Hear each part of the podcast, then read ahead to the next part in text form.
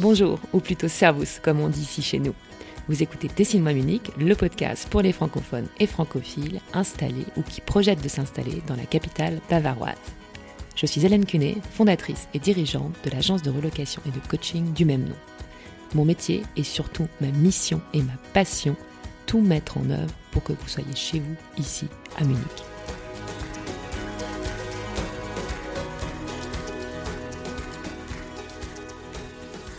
Aujourd'hui, je suis particulièrement heureuse de vous présenter ma nouvelle invitée, Marie Bockstaller, la fondatrice de Modern Bakery. Pourquoi cet enthousiasme? Cette rencontre a été à l'origine d'un véritable coup de foudre, tant pour la personne que pour son projet. Pourtant, il y a deux mois encore, nous ne nous connaissions pas et nos chemins n'auraient très bien pu jamais se croiser.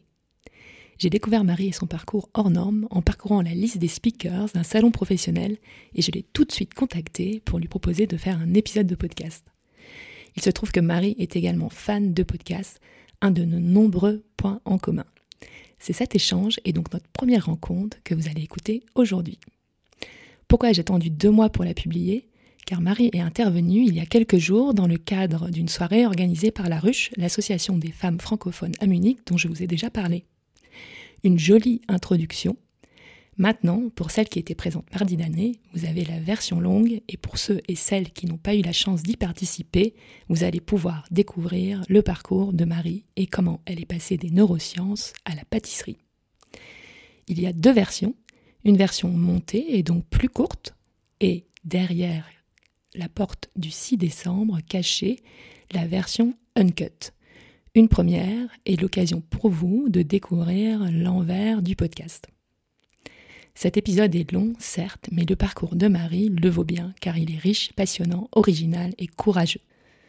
On aborde également de nombreux sujets qui toucheront certainement les uns et les autres au gré de leur parcours et de leurs problématiques.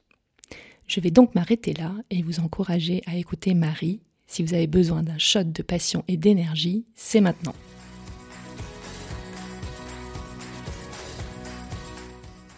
Bonjour Marie. Bonjour. Je suis super contente que tu sois là. Très contente de faire ta connaissance. On a plein de points en commun en plus. Je t'ai présenté euh, rapidement dans, l'intro. On va parler euh, bien naturellement beaucoup euh, de ta boîte, Modern Bakery, de pâtisserie. Mais avant tout, j'aimerais bien qu'on commence aux origines, comme d'habitude. Euh, donc j'ai vu sur ton profil LinkedIn que tu avais fait des études à Strasbourg et ma mhm. première question c'est euh, d'où tu viens, où es-tu née, est-ce que tu as la double nationalité, est-ce que tu es française, euh, voilà. Donc je te laisse nous, raconter les débuts. Ça marche. donc moi c'est Marie. en fait je suis alsacienne pure souche. je viens de, de Mulhouse donc dans le Haut-Rhin et j'ai passé toute mon enfance là-bas. Le j'ai fait Abibac, du coup j'ai passé le bac euh, français et le bac allemand en même temps. C'est un peu l'avantage d'être en Alsace, on a l'opportunité d'apprendre l'allemand assez tôt. Et du coup, euh, après une petite parenthèse à Clermont-Ferrand pour apprendre l'allemand, euh, je suis revenue... Apprendre l'allemand à Clermont-Ferrand? Oui. tu peux nous expliquer? Oui, donc en fait, donc j'ai passé un bac S, et par contre, c'était pas vraiment le meilleur... enfin, j'étais j'étais pas du tout sûre de ce que je voulais faire. Tout ce qui était sûr, c'est que j'avais vraiment une grande passion pour l'allemand, pour la littérature allemande, et que du coup, je me suis dit, OK, euh, des études franco-allemandes, ce serait peut-être euh, la bonne chose à faire. Euh, et il y avait ce parcours-là à Clermont-Ferrand. Et excuse-moi, je t'interromps. Donc, euh, tu dis que tu passes un bac S, mais parce que, comme euh, j'imagine comme moi, parce qu'on dit bah, si tu es bonne partout, même si tu aimes bien la littérature, euh, fais un bac S, tu pourras faire la littérature après. C'est exactement ça. Ah, vraiment, tu as tout compris. Un autre point commun. C'était exactement ça. J'étais très très bonne à l'école et. Et du coup, tu n'as pas vraiment le choix. Enfin, mm, c'est mm. vraiment. Enfin, enfin j'ai jamais eu l'impression de, de, pouvoir choisir autre chose. Et euh, du coup, j'ai passé ce, bac S. Et puis, euh, enfin, là-bas, tout le monde me voyait plutôt en prépa et tout. Et mais finalement, là, c'est le moment où j'ai dit euh, non, non, non, pas pour moi. Et j'ai vraiment eu besoin aussi de, cette distance géographique. Et c'est pour ça que je suis partie à Clermont-Ferrand. Parce que c'est vrai qu'en fait, quand on réfléchit un peu, apprendre l'allemand à Clermont-Ferrand, c'est peut-être pas la meilleure idée. Non. Non, c'était pas la meilleure idée. Et, et c'était vraiment la douche froide quand je suis arrivée. Ok. déjà cette ville ne m'a pas vraiment. Euh, c'est pas la plus chaleureuse. Hein. C'est enfin, disons que déjà, il fait pas très beau. En plus, euh, en fait, tout a été construit avec de la roche volcanique. la pierre noire. Et du coup, c'est vraiment très gris. Mm, mm. Et, euh, et même si vraiment cette distance m'a fait beaucoup de bien, les études, je me suis rendu compte par contre, l'idée était vraiment stupide. D'apprendre l'allemand à Clermont-Ferrand, ça ne fonctionne pas. Parce que la qualité des cours était pas bonne. C'est ça. C'est ça. La qualité, enfin, on était très peu, je crois qu'on était 8. Et le niveau était vraiment très bas. Et, euh, du coup, je, me suis vraiment ennuyée. Et du coup, j'ai eu beaucoup de temps. Ouais, parce que toi, tu étais complètement bilingue déjà à ce moment-là. Enfin, ça, je peux pas le dire, non. Parce qu'en fait, euh, même si tu fais la bac, que tu as vraiment beaucoup plus d'allemand que, les autres, ça reste le système français. Mm, mm. Donc, euh, finalement, tu es là, tu apprends, mais en fait, tu comprends tout. Mais comme c'est pas forcément super bien vu de participer, enfin, on va pas vraiment être à l'oral, on n'est pas bon. Mmh, oui, oui, non, puis bon, c'est généralement le cas dans, quand on apprend les langues euh, au lycée en, en France. Enfin, de manière générale, c'est pas très adapté. C'est un peu ma conclusion, et c'est vrai que du coup, j'ai jamais eu non plus l'impression d'être euh, super forte en allemand. Euh, et, j'étais pas du tout bilingue à ce moment-là, non, non. Mais là, euh, si, en fait. Mais là, en, fait, à Clermont-Ferrand, je me rendu compte, hmm, enfin, j'étais pas si mal que ça non plus. Mais en fait, ça a été, c'est pour ça, enfin, dans, dans, la vie, il y a toujours des raisons. Et, euh, et je pense que j'ai vraiment eu besoin de cette distance, que j'ai eu besoin de ce temps pour me retrouver, de, de, de, d'apprendre à me connaître vraiment et, et, de savoir ce que je veux faire. Et ce qui était vraiment passionnant, c'est qu'on a eu un cours, en fait, de, de psychologie sociale et ça a été un coup de cœur total. Total. Parce que là, c'est pareil, quand, quand, quand, on est euh, au lycée, etc., on a quand même des stéréotypes énormes sur euh, quel parcours faire. Et la psycho, honnêtement, enfin, voilà, voix poubelle, enfin, enfin moi j'avais vraiment ces stéréotypes-là ancrés, et puis même, enfin, je viens d'une famille, mon papa il, fait euh, de l'électronique, et lui il a vraiment les, les, sciences dures et les sciences molles, et la psycho, la bio et tout, c'est des sciences molles. du coup j'avais vraiment toutes ces choses-là. Enfin, internaliser tout voilà, voilà. Et du coup, je me suis dit, euh, est-ce que je veux vraiment faire ça? Et en fait, ouais, en fait, c'était vraiment là le, coup de cœur, enfin, d'être assis là et de, de, vraiment, enfin, je trouvais ça passionnant. Enfin, je pouvais écouter ça pendant des heures, enfin, Ford, etc. Enfin, c'était vraiment euh, point de vue économique. Et puis, euh, ça m'a vraiment ouvert les yeux et j'ai commencé à lire beaucoup plus sur la psycho et tout. Et euh, je trouvais ça passionnant. Et ça, ça se passe la première année à Clermont-Ferrand C'était la première année à Clermont-Ferrand. Et du coup, j'ai tout de suite dit, par contre, ça déclaré au bout de deux mois que, que j'allais pas faire des là-bas. Ah, d'accord, ok. Ah, oui, donc, t'as même pas fait une année, ouais. J'ai fait, j'ai fini la première ah, année. Du coup, euh, ouais, parce qu'en fait, euh, en plein milieu de l'année, enfin, j'avais rien d'autre à faire non plus, donc euh, c'est un peu compliqué aussi à ce moment-là. Mais avec déjà l'idée, au bout de quelques mois, de se dire, je finis mon année et après je pars et je vais faire de J'étais vraiment très rapidement, je savais qui, mais en fait, je savais pas encore quoi, et du coup, ça m'a vraiment laissé le temps de, de mûrir l'idée. Et, et, là, j'ai fait ma deuxième erreur, c'est que j'étais, enfin je connaissais le système français, je me suis pas du tout posé la question du système allemand. Donc mon idée c'était comme j'avais le bac allemand, bah du coup j'ai fait de la psycho en Allemagne. Comme ça, euh, j'allie les deux passions que, que j'ai et, euh, et, du coup super idée. Je m'inscris à Fribourg et je m'inscris à Constance et, euh, et, en fait je reçois du coup en fin août la réponse de Fribourg que je suis pas acceptée. Et du coup, enfin, je tombe des, des nues parce qu'en en fait, je m'étais pas du tout posé la question de ce Auswahlverfahren et que, que justement, il n'y a pas de la place pour tout le monde parce qu'en France, il y a de la place pour tout le monde. Surtout en psycho, enfin voilà. Enfin, pas en, dans certaines sections, mais on va dire voilà. dans, des sections comme fac, oui, voilà. pas de souci. Non, non, pas de souci du tout. Et sauf qu'en Allemagne, et ça j'ai appris que bah, par la suite, euh, de rentrer en psycho, c'est la chose après la plus compliquée, enfin la fac la plus compliquée à, à intégrer et qu'il faut 1,0. Et euh, j'avais pas. En fait, la, deuxième chose stupide, c'est que j'avais présenté en fait que mon bac allemand et pas mon bac français. Alors que mon bac français, il avait une meilleure note. Mmh. Et, euh, et, puis même parce que le bac allemand, je pensais à 1,7, honnêtement. Enfin, je pensais que ça allait suffire. Non. en fait, je me suis pas posé la question et du coup, mon papa. Ah, tu savais pas, tu savais pas. Non, je savais pas. Et mon papa de nouveau me dit mais non, euh, il faut absolument t'inscrire quelque part. Tu vas, tu vas finir nulle part, ça va pas fonctionner. Du coup, euh, je vais à Strasbourg, je m'inscris à Strasbourg et le lendemain, je reçois la réponse positive de Constance. mais c'était une très bonne chose parce que du coup, je me suis dit euh, non, en fait, je voulais pas être à Strasbourg. Je voulais vraiment partir. Je voulais être dans un milieu germanophone et tout. Et j'avais déjà à l'époque cet amour invétéré pour Vienne. Vraiment, ça a toujours été un... Cette ville a été un coup de cœur. j'ai, je l'ai visité, on était en, en échange quand j'étais au lycée. Et puis même, enfin, c'est cette culture là-bas, enfin vraiment. Et du coup, je me suis dit, je vais faire Erasmus. Et c'était une super idée parce qu'en fait, en deuxième année, il n'y a personne qui veut faire Erasmus. Excuse-moi, donc tu vas quand même à, la, enfin, à Strasbourg, à l'université de Strasbourg en psycho. C'est ça, ouais. Et avec l'idée direct. En, Erasmus... en fait, la première semaine, j'ai fait une demande. Semaine, non, je suis pas partie, mais en fait, les, les, euh, les process euh, pour faire cette demande, hmm. ça dure un moment. Du coup, directement, la première semaine de cours, je vais au bureau Erasmus. J'ai dit, écoutez, je vais faire un échange en deuxième année. Et du coup, ils m'ont dit, ouais, en deuxième année, ça va être cool parce qu'en fait, il y a personne qui veut partir en deuxième année. tout le monde part en troisième année. Et du coup, c'était simple. Et, euh, et, vraiment, et du coup, c'est ça, c'est vraiment ce parcours-là, toutes ces années-là, de, de, devoir rentrer à Strasbourg. En fait, enfin, pour moi, c'était finalement les, bonnes décisions parce que ça m'a donné l'opportunité de, de, partir à Vienne, vraiment. Et donc là, l'échange dure un an Un an, un an. J'ai fait un an d'Erasmus euh, en deuxième année et euh, ça a été absolument génial parce que là, tu te rends aussi vraiment compte des, des, stéréotypes énormes euh, sur la psycho en France par rapport à d'autres pays. Parce que donc, Vienne, c'est la ville de Freud. Du coup, je m'attendais à être beaucoup plus confrontée à la psychanalyse que je l'étais à Strasbourg. Alors que pas du tout. Donc, euh, mais au bout d'un an, oui, que se passe-t-il? Tu rentres à Strasbourg, tu... Alors, je rentre à Strasbourg. Euh, et là, euh, c'était compliqué le retour. Parce qu'en plus, j'avais rencontré mon ex-copain qui était aussi Erasmus, mais allemand, à Vienne. Donc en fait, j'étais beaucoup dans un, dans un cercle à Vienne, en fait, avec beaucoup d'Allemands qui font Erasmus à Vienne, me demandent pas pourquoi. Oui, mais bon, c'était quand même ton objectif. As dit, c'était mais du coup, la, la, psychologie et l'Allemagne. Donc euh, voilà, c'était focus. Ouais, mais du coup, c'était bien parce qu'en fait, il y avait quand même beaucoup d'Erasmus français, mais j'ai vraiment été très conséquente dans le fait que non, je ne veux pas être avec des Français, je veux être avec des Autrichiens, je veux être avec des Allemands. Et du coup, mon cercle, mon réseau là-bas était complètement que allemand. Et euh, du coup, mon ex était, venait de Munich et, euh, euh, et donc on a eu cette relation à distance pendant quelques mois. Et du coup, j'étais à Strasbourg, mais j'étais pas à Strasbourg. Enfin, j'étais vraiment, enfin, dans ma tête, j'étais déjà partie. Et, et j'ai juste fini donc la licence.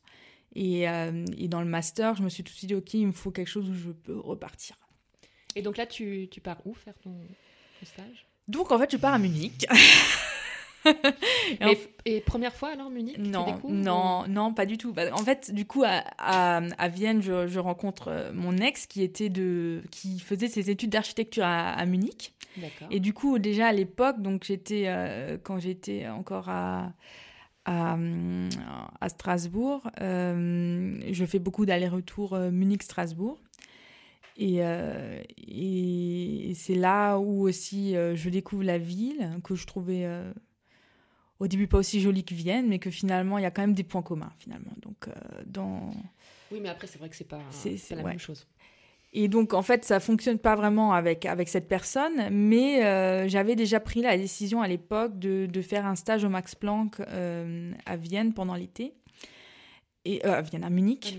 à Munich. Mais là, tu vas pour Max Planck ou aussi parce que la ville, tu la trouves sympa Non, en fait, à la base, j'y vais parce qu'il est là-bas. Donc, euh, donc c'était un peu ça, l'élément déclencheur. Et puis finalement, avant que j'arrive, euh, ça capote. Mais, euh, mais je me dis, mais par contre, c'est un stage au Max Planck. Enfin, voilà quoi. proportion gardée, Max Planck, c'est super voilà.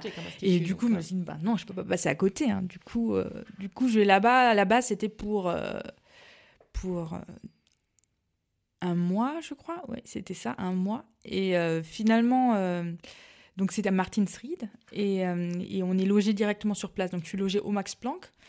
Ce qui est pas forcément, enfin c'est pas le centre de Munich, mais mais du coup il y a quand même, on est quand même, c'est nouveau un peu. Mais je dis, tu te retrouves peut-être avec ton, à nouveau ton ambiance cocon entre ça. chercheurs. Mais c'est un peu ça et surtout avec beaucoup d'autres aussi internationaux. internationaux. Il y avait une, une, fille en particulier, Chinette, qui venait qui venait d'Irlande et, euh, et, avec elle, euh, ça a aussi tout de suite euh, bien fonctionné. Du coup, on sortait beaucoup, on, profitait vraiment de, de l'été à Munich, qui est quand même une période absolument géniale. Et du coup, on sort beaucoup à Tollwood et tout. Et c'est à Tollwood que je rencontre mon mari, en fait, actuel. Et donc, c'est ça qui, qui, fait aussi que je décide de rester à Munich et qui fait que j'ai fait aussi mon long stage d'un an à Munich en fait. Et alors tu à Max Planck, j'ai vu aussi sur ton profil LinkedIn que tu fais la LMO à un moment donné C'est ça. C'est ça. Donc en fait, là, je finis mon master qui était donc Max Planck et j'étais au Zentrum für Neuropathologie und Prionforschung. Ça, c'était déjà la LMU. Donc ça, c'est ma, ma, deuxième année de master.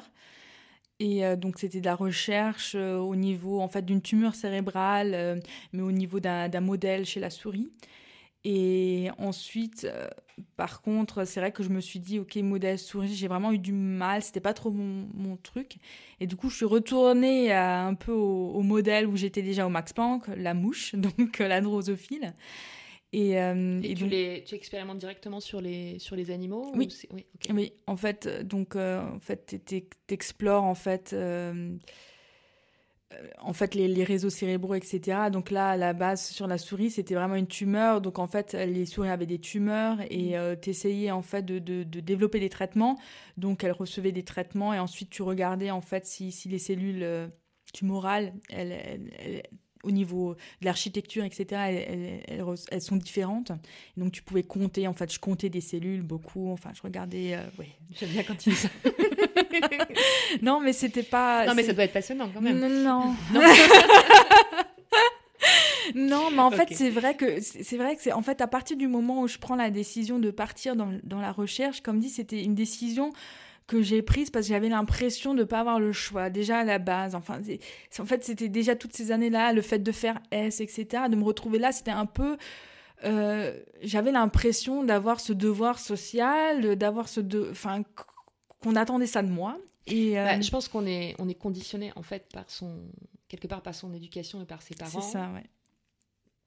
Et euh, tu continues combien de temps euh, ta recherche Donc euh? là, en fait, après le master, c'est pareil. Donc, en fait, qu'est-ce que tu fais après un master dans ce genre de domaine? Il faut que tu fasses un doctorat. Thèse, ouais. Donc, il fallait faire une thèse. Et là, c'est pareil. Enfin, je suis arrivée là-bas parce que je pensais que c'était la suite logique, etc. Et mais dès le départ, c'est pas, enfin, je suis pas passionnée quoi par par le truc. Mais ça fonctionne bien. Enfin, je reçois un stipendium de Boehringer qui est quand même, enfin, quelque chose qu'on ne reçoit pas comme ça. Enfin, il y a peut-être cinq euh, par an qui, qui, reçoivent cette bourse. Et, euh, et du coup, c'est vrai que, que tu as de nouveau, tu vois, ce, ce, truc extérieur qui te montre euh, ce chemin-là et tu te dis, OK, ben j'y vais, j'y vais. Peut-être une sorte de, comme tu dis, de pression sociale. et c'est bah, vrai que. Tu vois, as ta bourse. Mais c'est ça, et que je dois dire que je suis quand même très sensible à ce genre de choses, c'est-à-dire que j'aime ce sentiment-là aussi et que c'est vrai que c'est un peu ma drogue et que. De reconnaissance, tu veux dire. Ouais, exactement. Et aussi, oui, voilà, bah, de, de, manière extérieure, c'est sûr que, que sur un papier, bah, ça fait bien quand même. Hein, et, euh, et, et, que je suis là-dedans et que du coup. Euh, c'est le syndrome de la bonne élève. Ouais, mais c'était ça. Mais en fait, ça a été vraiment euh, une longue histoire, ce syndrome-là. Et, euh, et en fait, ce qui s'est passé, c'est que j'ai eu une chef avec qui ça s'est très, très mal passé. Et qui était en fait la, la, femme du professeur. Et, et c'était vraiment un, un monde pour moi, c'était invivable, vraiment invivable. Parce qu'en fait, je me retrouve dans la recherche, je me dis, OK, donc c'est un truc qui doit être vachement pragmatique, tu fais euh, des expés, tu as des résultats, et après, ben, du coup, tu apprends comment ça fonctionne, etc. Mais c'est pas comme ça que ça se passe. Ça se passe aussi qu'il y a des financements qui font que tu dois vraiment faire des recherches dans une certaine direction, que tu as aussi un, prof et une chef de groupe qui vont avoir une vision de comment euh, comment les résultats devraient être. C'est très politique en fait. C'est très politique et puis c'est aussi ils ont de l'expérience etc. Du coup ils pensent aussi des fois mieux savoir ce qui est vrai dans la plupart des cas, mais dans ce cas particulier c'était pas vrai.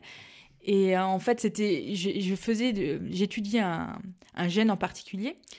Et euh, en fait, comme j'étais dans un labo de mémoire, euh, l'idée c'était que ce gène devait avoir un rôle pour la mémoire. Il s'avère que non. Enfin, il s'avère que j'ai jamais pu montrer ça et que j'ai été absolument persuadée que ce gène avait un rôle euh, plus alimentaire, plus sur la perception de la faim. Parce qu'en fait, sur la littérature, il y avait beaucoup d'éléments qui me faisaient penser ça, et qu'il y avait un lien entre ce côté alimentaire, et en fait, c'est un gène qui est particulièrement exprimé chez, chez les femelles, et qui a, qui a vraiment un lien aussi avec, euh, avec la gestation.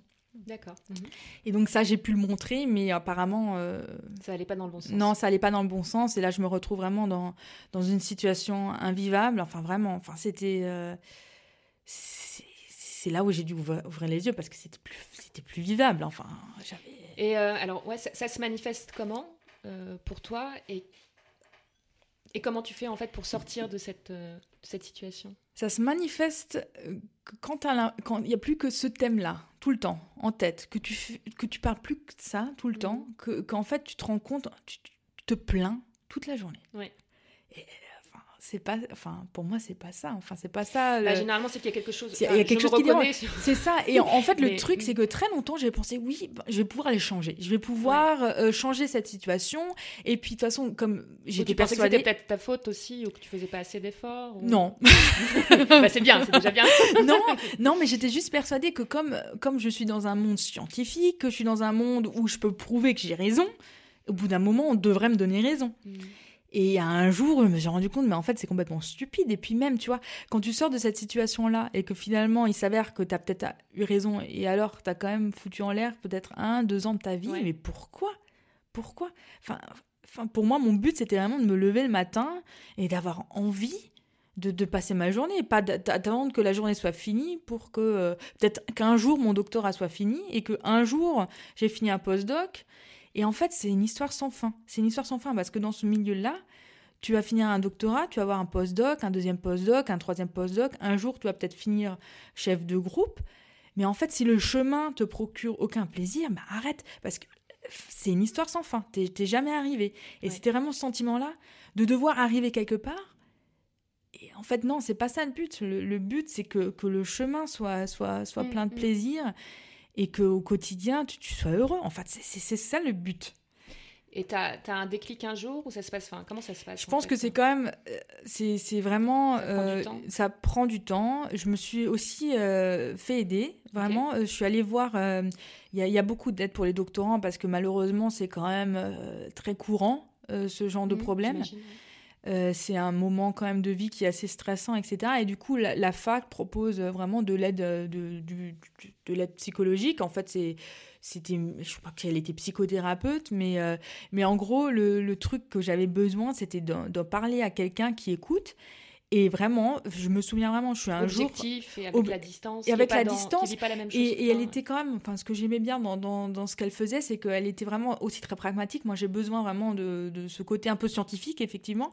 Et en fait, on, on, avait un tableau marqué noir sur blanc. Et puis, c'est là où vraiment j'ai des clips de je vais pas changer ma chef.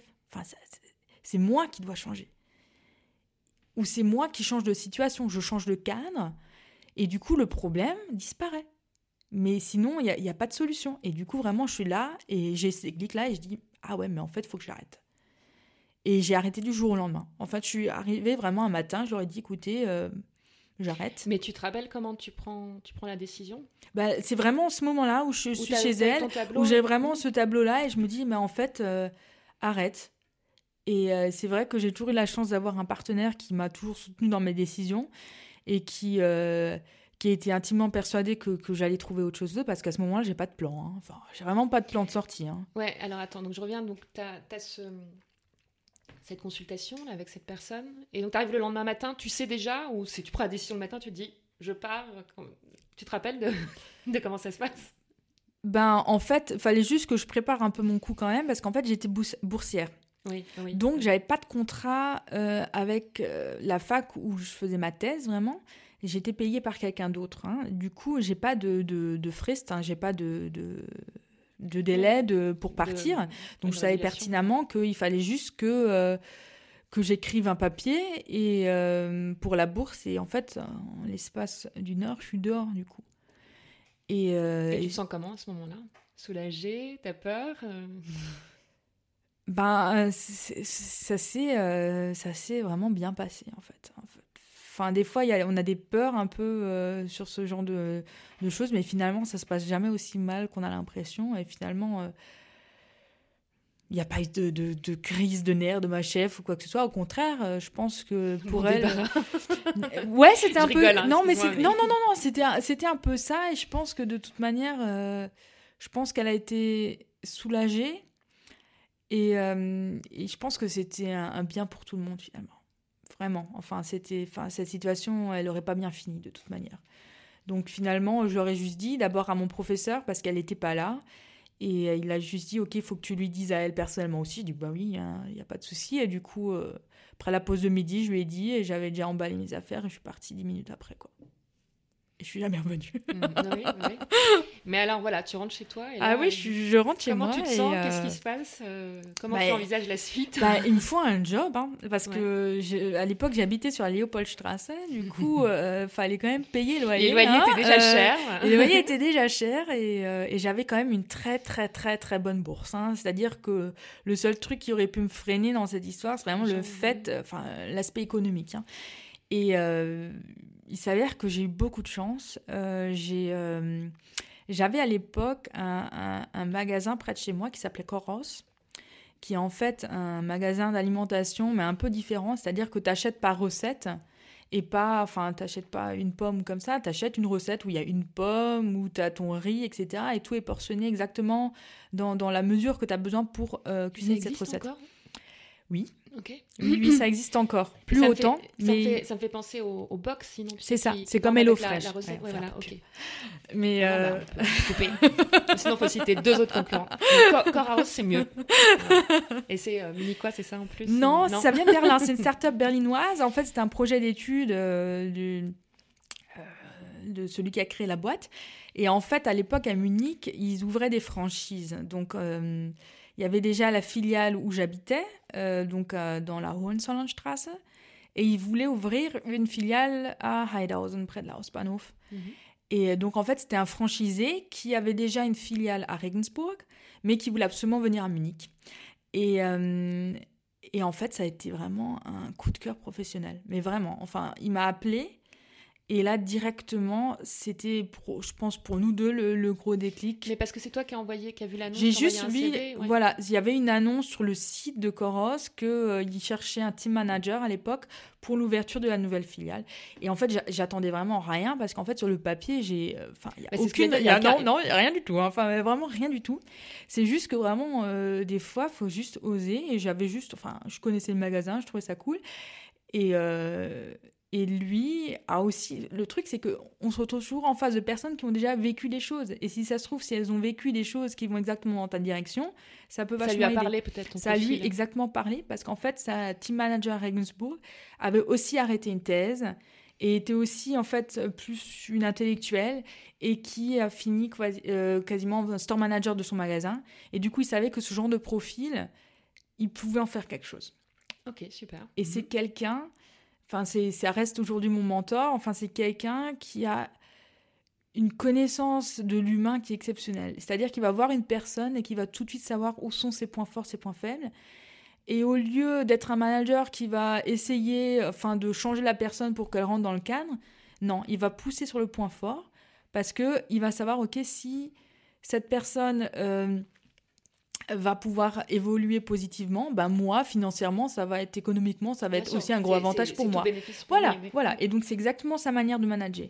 Et pour moi ça a été vraiment euh, une découverte parce que tous les managers que j'ai eu avant c'était plus des histoires de castration, hein. c'est-à-dire que tu de, voilà. garder le pouvoir. Hein. Voilà, exactement. Alors que pour lui c'était pas une question de pouvoir, tout le monde était auf Augenhöhe, hein. tout le monde mhm. était au même niveau pour lui. Et, et au contraire, on bosse ensemble. Et c'est dingue ce que tu peux faire quand une équipe travaille ensemble et a l'impression d'être euh, tous, tu vois, sur un même projet et c'est comme ça que ça fonctionne. Donc là, tu fais l'ouverture du magasin. Je fais l'ouverture du magasin, ouais. Et en tant que store manager déjà Non, team manager. Team manager oui. Mais ça, ça n'a pas duré longtemps parce qu'en fait, lui, en ouvrant la, filiale, il était lui-même store manager. Mais son but, ça n'a jamais été euh, d'être gérant de magasin. Son but, c'était euh, d'avoir plusieurs magasins et qu'un jour, ça roule et que, que, voilà. Oui, de manager et puis que ça voilà, tourne. Voilà, voilà, que ça tourne. En gros, voilà, c'est ça.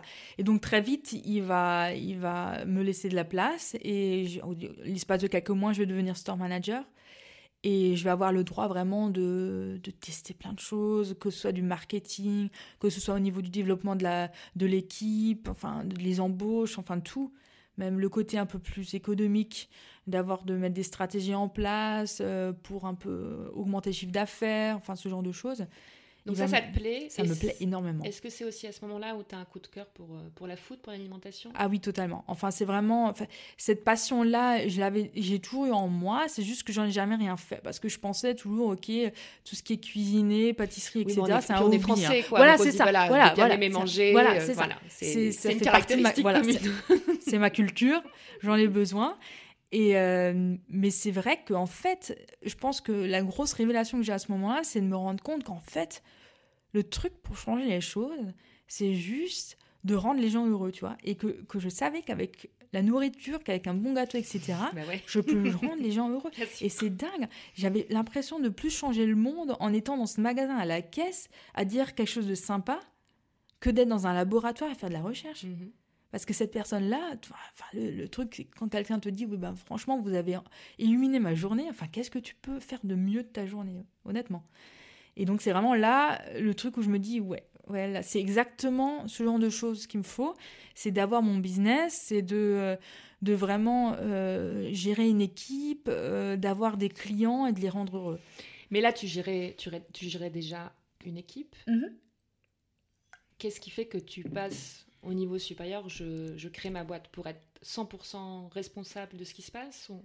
C'est l'histoire d'avoir son bébé à soi, tu vois, d'avoir mm. vraiment son projet à soi. Et à ce moment-là, même s'il il me laisse toute la liberté que j'ai besoin, il l'a tout de suite dit, il l'a tout de suite vu lui aussi, c'est qu'à un moment donné, il va me falloir plus. Mm. C'est que vraiment, moi j'ai toujours...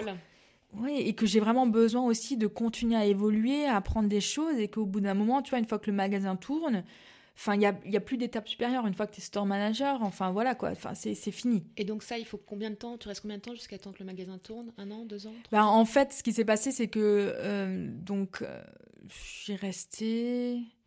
Je crois, trois ans.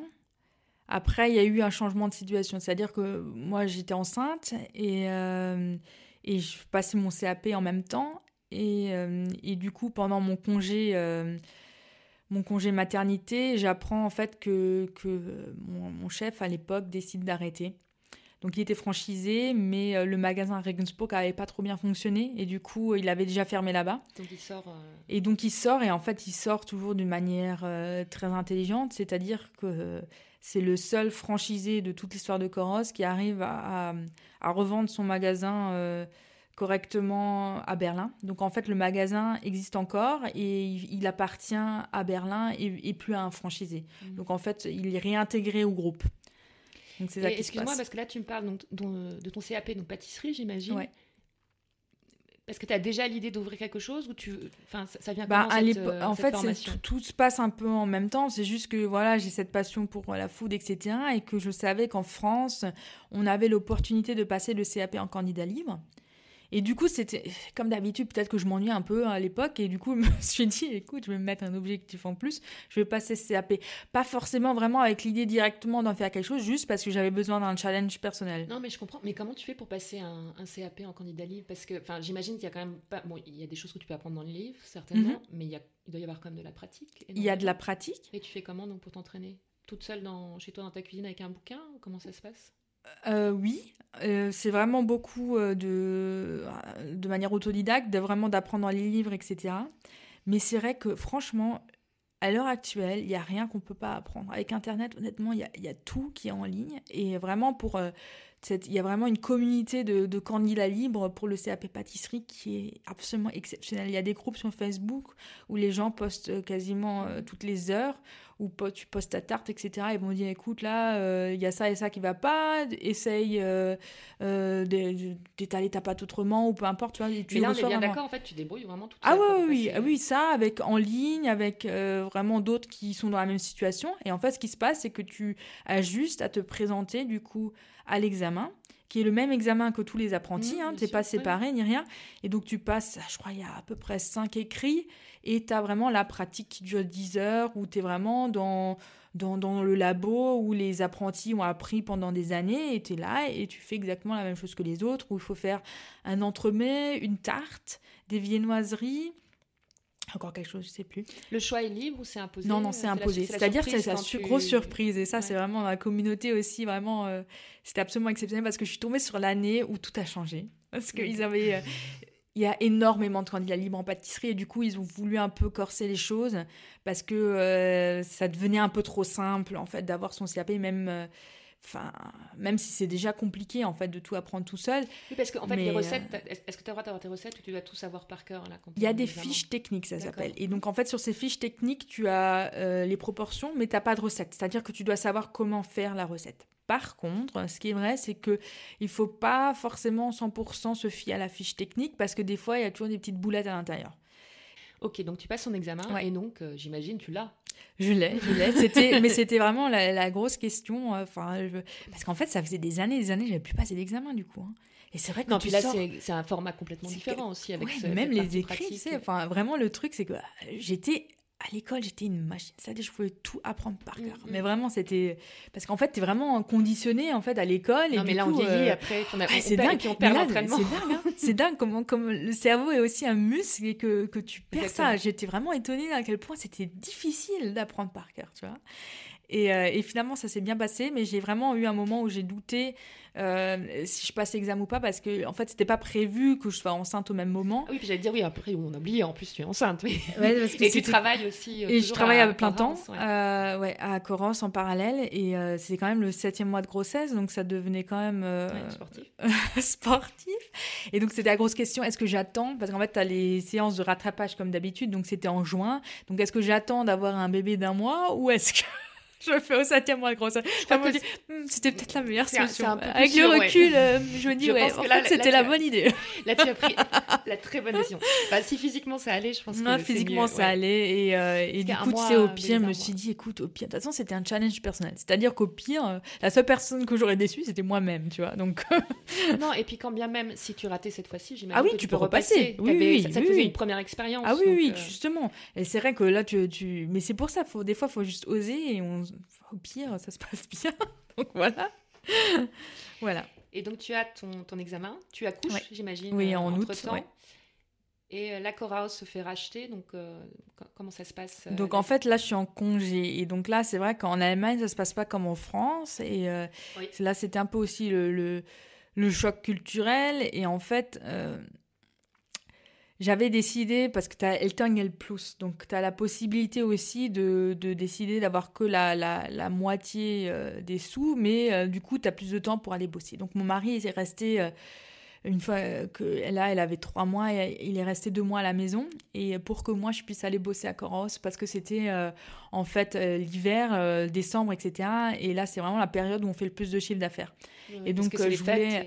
Et... à l'époque, je pensais que, que, mon chef serait encore là et tout. C'était pas prévu en fait qu'il parte. C'est venu vraiment euh, du jour au lendemain, juste avant que, que je redémarre pendant deux mois.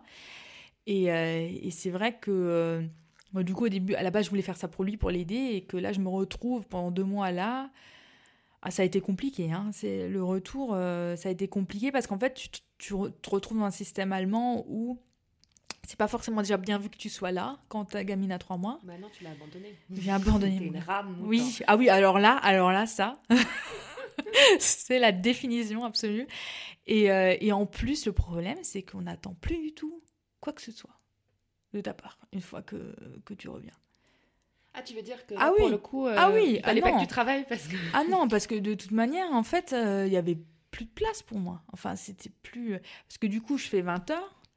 D'accord. Quelqu'un d'autre a pris le, rôle de, team leader, là, de store manager Ouais, en fait, euh, ils n'avaient personne, en fait. Euh, à, enfin, à ce moment-là, ils n'avaient personne encore pour me remplacer. Et, euh, et du coup, j'ai trouvé quelqu'un, en fait, pendant, pendant ce, ce temps-là. Et, et c'était tout, quoi. Donc j'ai passé la main en fait pendant les deux mois. Mais ça a été super dur, j'imagine, pour toi de revenir ça a été super dur et, euh, et, en fait je me suis aussi rendu compte que en fait c'est plus mon magasin, tu vois. Parce qu'en fait quand tu es franchisé, tu as vraiment des libertés. Oui, bien sûr. Mmh. Alors que là tu te retrouves vraiment dans un cadre qui est complètement autre. Et là, mais là j'avais vraiment, enfin là, ça devenait compliqué. Hein. Enfin, enfin, comme dit, il y avait plus de place pour moi. Mon job, je savais que j'allais pas retourner dedans et que il n'y avait plus rien derrière. En fait, il n'y avait, pas, y avait pas de place pour moi. Mais ça, tu t'en rends compte en revenant là-bas ou tu le sais déjà pendant... En fait, pour être honnête, dès que j'ai appris que mon chef était parti, pour moi, c'était fait dans la tête, en fait. C'était le, déclic que, en fait, euh, il y a plus rien. Qui... Déjà, je pense que je voulais déjà partir avant, Mais c'est vrai que pour lui, enfin, je voulais pas le mettre dans cette situation-là. Mais vu que lui, il était parti, du coup, euh, j'avais plus rien vraiment qui m'accrochait en fait. Et pourquoi tu retournes pour faire la transition justement Pour, faire la transition et puis bon après, comme dit, euh, enfin, c'était pas prévu qu'il parte à la base et même euh, une fois que mon congé a été terminé, en fait, je, suis restée encore. puis même là, j'ai encore quelques heures par semaine où, où, je suis là parce qu'en fait, pour, pour, être honnête, quand tu te mets à ton compte, euh, ça ne tourne pas tout de suite. Hein, donc, euh, il faut aussi. J'ai une fille à la maison, enfin, il y a, enfin, tu as des responsabilités à avoir, et du coup, il faut que l'aspect économique, euh, ça tourne quand même. Et, et, du coup, quelques heures par semaine, aider. D'accord. Donc j'ai vu que tu crées ta société, la Modern Bakery, en juin 2018. Ouais. Donc plusieurs questions. Donc là, on est, tu retournes après ton congé maternité à Corehouse, tu as fait ta formation de CAP pâtissier. Tu avais déjà euh, l'idée de ce que tu allais faire avec cette formation non. Ou, comment ça devient en fait l'idée de, créer euh, ton entreprise?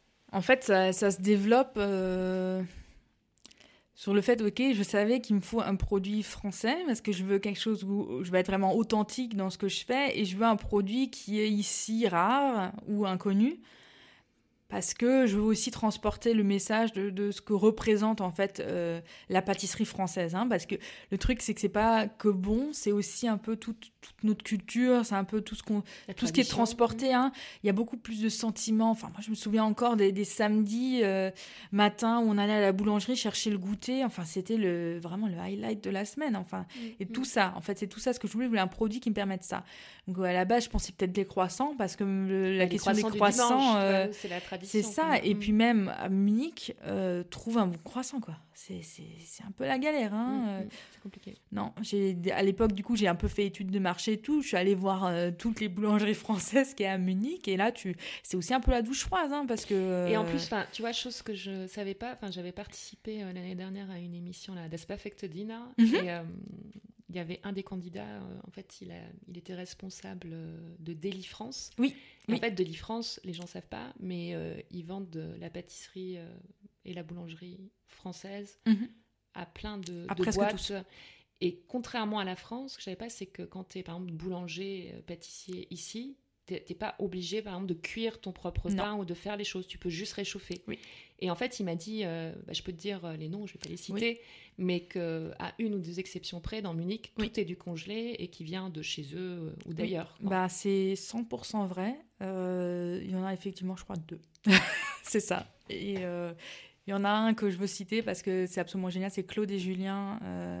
eux, ils font tout, tout, tout, tout. Et et sinon, c'est une rareté, hein, vraiment. Mm. Ok, donc tu fais l'étude de marché et euh, donc euh, le croissant, compliqué, c'est ça? Le croissant, ça devient très compliqué. Je me rends compte aussi qu'au niveau de, de l'investissement qui va qui allait falloir, parce qu'il faut du, du matériel, hein, il faut pour la pousse, etc. Et, euh, et même le beurre. la question du beurre est, est très compliquée. De trouver, tu veux dire, du bon beurre ici ouais. Trouver du bon beurre, d'avoir un bon fournisseur. Et parce qu'en fait, le truc, c'est qu'il faut quand même que ton, le prix d'un croissant, enfin, c'est quand même très connu en Allemagne, le croissant. C'est-à-dire que tu en trouves. C'est-à-dire que les gens ont quand même une idée de combien ça, tu vas payer pour le croissant. Donc tu peux pas vendre ça, tu veux dire un prix fou parce qu'il va y avoir un... la barrière. Ouais. barrière. Hmm. C'est exactement ça mon problème. Et du coup, je me dis, ok, donc il y a beaucoup, beaucoup de limites à ce produit-là. Et du coup, euh, je passe assez rapidement à la Madeleine. Parce que la madeleine, c'est un produit qui en Allemagne est quasiment inconnu. La seule qu'on connaît, c'est celle du supermarché dans la boîte de 12. Plein de produits conservateurs absolument délicieux. Et, euh, et sinon, en plus, ils connaissent pas toute l'histoire. Et, euh, et c'est vrai que moi, je trouve que c'est une histoire absolument géniale. Et que et pour moi, c'est vraiment un produit qui, qui incarne vraiment la France. Oui, bah, et puis c'est ce que tu disais, j'ai écouté ton, ton intervention là sur euh, YouTube au Unternehmerin Tag, est-ce que tu disais, enfin c'est la, c'est la manette de Proust, donc en fait ça, ça, transporte vraiment tous tes souvenirs. C'est pas juste la, la tradition, la France, c'est, euh, c'est ton enfance, c'est, c'est ça. Et, tes souvenirs à toi. Hein. C'est ça. Donc la Madeleine. La Madeleine, voilà. Et donc, euh, et en fait, quand tu crées une entreprise, c'est vraiment un process. C'est-à-dire que je, je savais quelles seraient les grosses limites à Munich.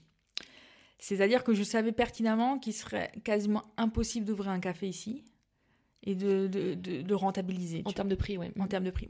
Du coup, est-ce que comme j'avais quand même un magasin, etc., je savais exactement où ça allait pêcher. Hmm. C'est-à-dire que déjà de trouver un endroit euh, bien placé, bien placé, il y a quasiment rien.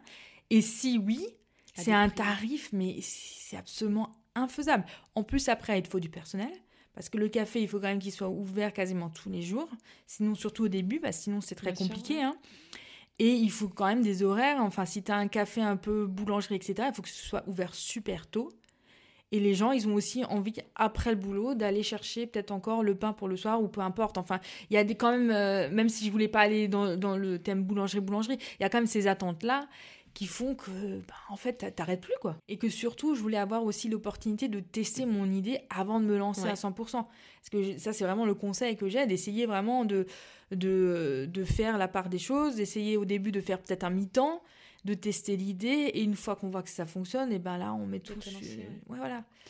Et donc, comment tu construis ton, ton projet étape par étape euh, première question, et c'est peut-être lié, est-ce que tu chemines toute seule ou est-ce que tu te fais euh, aider à un moment donné, mhm. je ne sais pas, par des organisations, par quelqu'un euh, Tu peux nous en dire un petit peu plus? Alors, il y a vraiment à Munich énormément d'aide par rapport à la création de l'entreprise. Hein. Tu, tu, peux aller à la Handwerkskammer, à la IAKA, et il y a aussi beaucoup de, de coachs qui sont là aussi pour aider à faire le business plan, etc je me suis surtout servi des services euh, qui, qui, étaient gratuits. Donc, c'est-à-dire que tu, tu peux prendre rendez-vous à la Handwerkskammer, je crois qu'en tout, j'en ai trois ou quatre.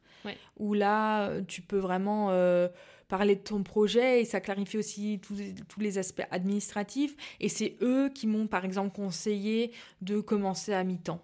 Parce que donc quand tu commences à faire les calculs, etc., parce qu'une fois que, que, tu passes à 100% euh, indépendant, il va falloir payer la retraite, il va falloir, parce que dans la Handwerkskammer, tu es obligé de payer la retraite, ce qui n'est pas le cas dans la IAK. Il faut payer ton assurance, enfin ça devient des coûts, enfin c'est beaucoup plus qu'un salaire normal hein, qu'il faut réussir à rentrer. Hein. Plus tes coûts, enfin dans mon cas, comme c'est pas du service, il y a des coûts de matériel, des coûts, enfin ça, ça devient quand même assez énorme. Et euh, du coup, euh, c'est eux qui ont dit Nebenjob, et enfin quasi Nebenerwerb. Donc j'ai suivi ce conseil-là. Et après, il y a une grosse, grosse barrière, euh, c'est le fait que le CAP n'est pas reconnu en Allemagne. Donc en fait, mon diplôme n'a pas du tout été reconnu. Donc ça a été vraiment la douche froide. Donc, tu as été obligé de repasser quelque chose ici? En fait, en Allemagne, le problème, c'est que tu as cette Meisterpflicht. Ce qui est, sur le papier, en fait, c'est quand même une très bonne idée de vouloir protéger son artisanat et de, de protéger les artisans qui ont fait des années et des années d'études euh, et qui, du coup, euh, ont un peu vraiment, euh, comment on appelle ça, l'exclusivité sur le marché. Mhm. En France, avec un, un, CAP, tu peux ouvrir un café, tu peux faire de la pâtisserie, il n'y a pas de souci.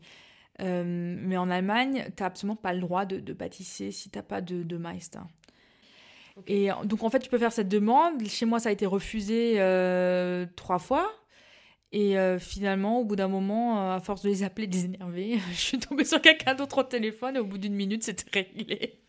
Hein, des fois, il faut, faut, juste avoir de la chance. Hein, c'est aussi ça. Mais encore une fois, je pense qu'aussi euh, le fait que tu, aies, que tu aies la langue, par exemple, ça, ça aide beaucoup. Parce que je pense que si tu dois faire les démarches en, en, français ou même en anglais, je pense que ça passe pas à ce niveau-là. Bah, il s'avère que depuis, il y a beaucoup, beaucoup de Français qui m'écrivent, euh, qui, qui, veulent justement, qui ont un parcours similaire, ont fait un, un, un CAP et ont exactement le même problème. Donc c'est un problème très courant.